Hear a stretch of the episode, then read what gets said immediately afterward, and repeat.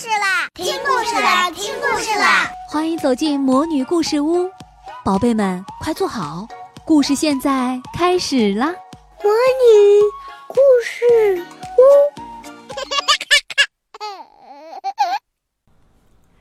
亮眼睛看世界。到了假期，萤火虫教室的博客就成了全班同学的网络教室，也是大小萤火虫们的网络乐园。这个暑假，这个博客又受到了格外关注，因为在放假之前，花儿老师宣布了“亮眼睛看世界”行动。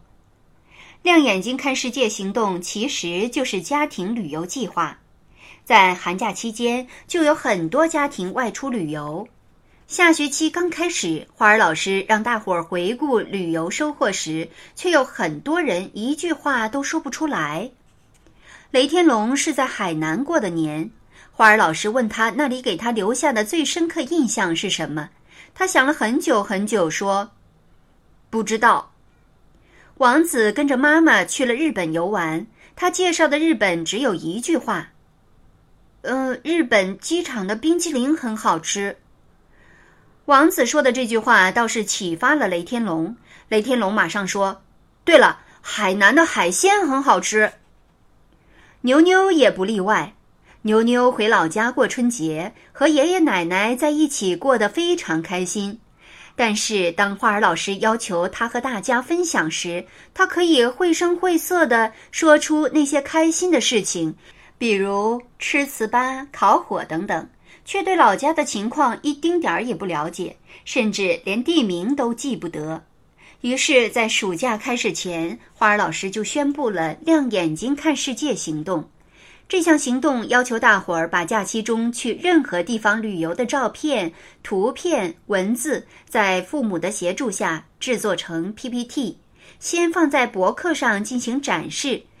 开学后还要一个个在班会上讲给大家听。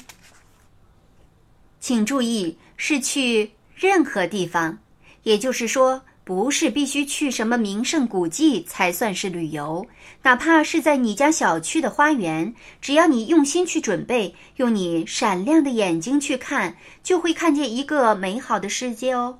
我等待着大家的分享。这项行动对安雄一家来说实在是太简单了。本来安雄妈妈就经常在假期里带领安雄和安雄爸爸来一场纸上旅行、心灵旅行。也就是通过阅读图书以及观看影片来了解一个地方。花儿老师宣布了这项行动后，安雄一家通通行动了起来。安雄负责从书上了解目的地的历史文化，安雄爸爸负责从网上搜索当地的自然风光照片，安雄妈妈负责制定旅游计划，准备三个人的行李。最后，他们还一起学习了一些野外生存的常识。安雄一家旅行的目的地是箭扣长城。箭扣长城其实距离安雄家不远，就在北京怀柔郊区。但那里和安雄以前去过的八达岭长城不同，那是一段没有维修的野长城，因此它比八达岭长城危险，但也更多的保存着原始的风貌。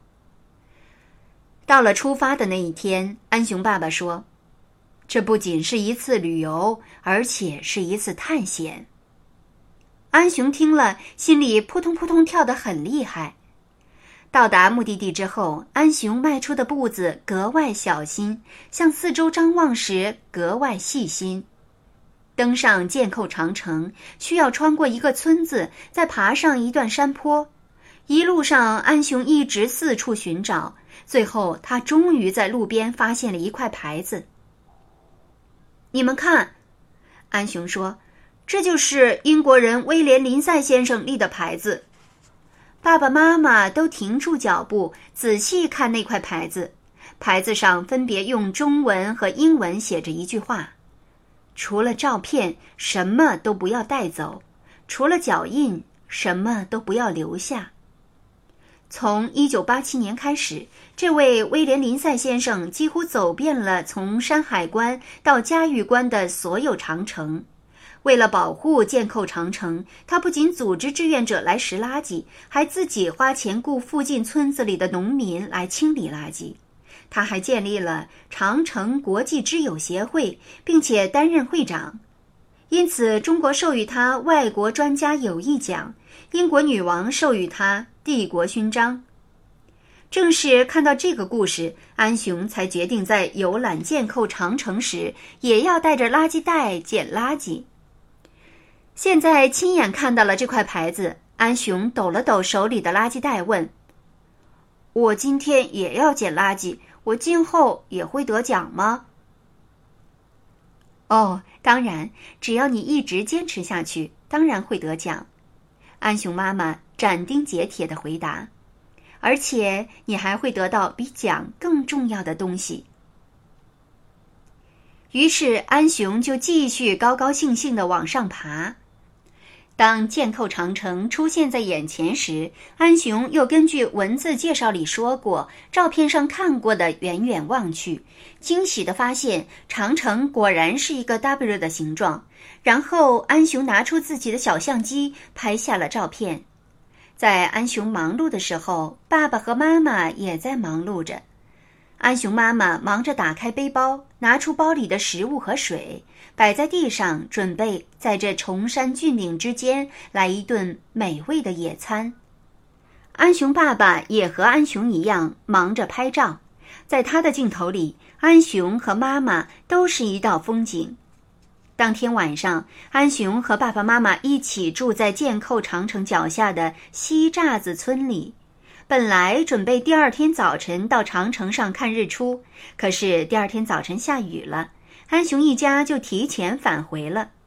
回家后，安雄挑选出了三十多张照片，为每张照片配上了一两句话，把这一次的行程完整的展示了出来，并且在妈妈的帮助下做成了 PPT，发到了花儿老师的电子信箱里。一个小时后，安雄就发现花儿老师把安雄一家的“亮眼睛看剑扣长城”发布到了博客上。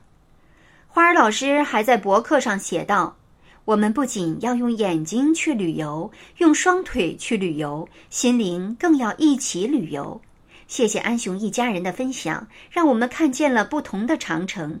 期待更多家庭的分享，期待开学以后我们全班一起看世界。那篇博客下面的第一个回复是：“安雄，我爸爸说他早就也想去建扣长城了。”下次你记得带我一起哦，我是牛牛。第二个回复是：北京旁边就有这么好玩的地方吗？我一点儿也不知道，太有趣了，我也想去。第三个回复是：我是雷天龙，上面的话是我说的。第四个回复是：谢谢安雄一家的分享，有没有更详细的攻略？我们一家这周末就想去。陆奶奶看着一条又一条的回复，安雄开心的笑了起来。安雄爸爸和妈妈也开心的笑了起来。此刻，网络就像一根看不见的线，把正在天南地北旅游的人们紧紧的连到了一起。亲爱的小朋友，并不是要去很远的地方才叫旅游，才能发现美丽的风景。只要有心去观察，在看上去熟悉的地方，也可以有美妙的新发现。请你在家的附近找一处你最喜欢的风景，静静观察，好好画一画，写一写，让更多人跟着你去发现那里的美丽吧。亲爱的小宝贝们，今天的故事就讲到这儿了。想听更多的好故事，欢迎你在微信公众号上搜索“魔女故事屋”，加关注来和我们做朋友。这里有更多的好故事等着你哦，我们下期再见。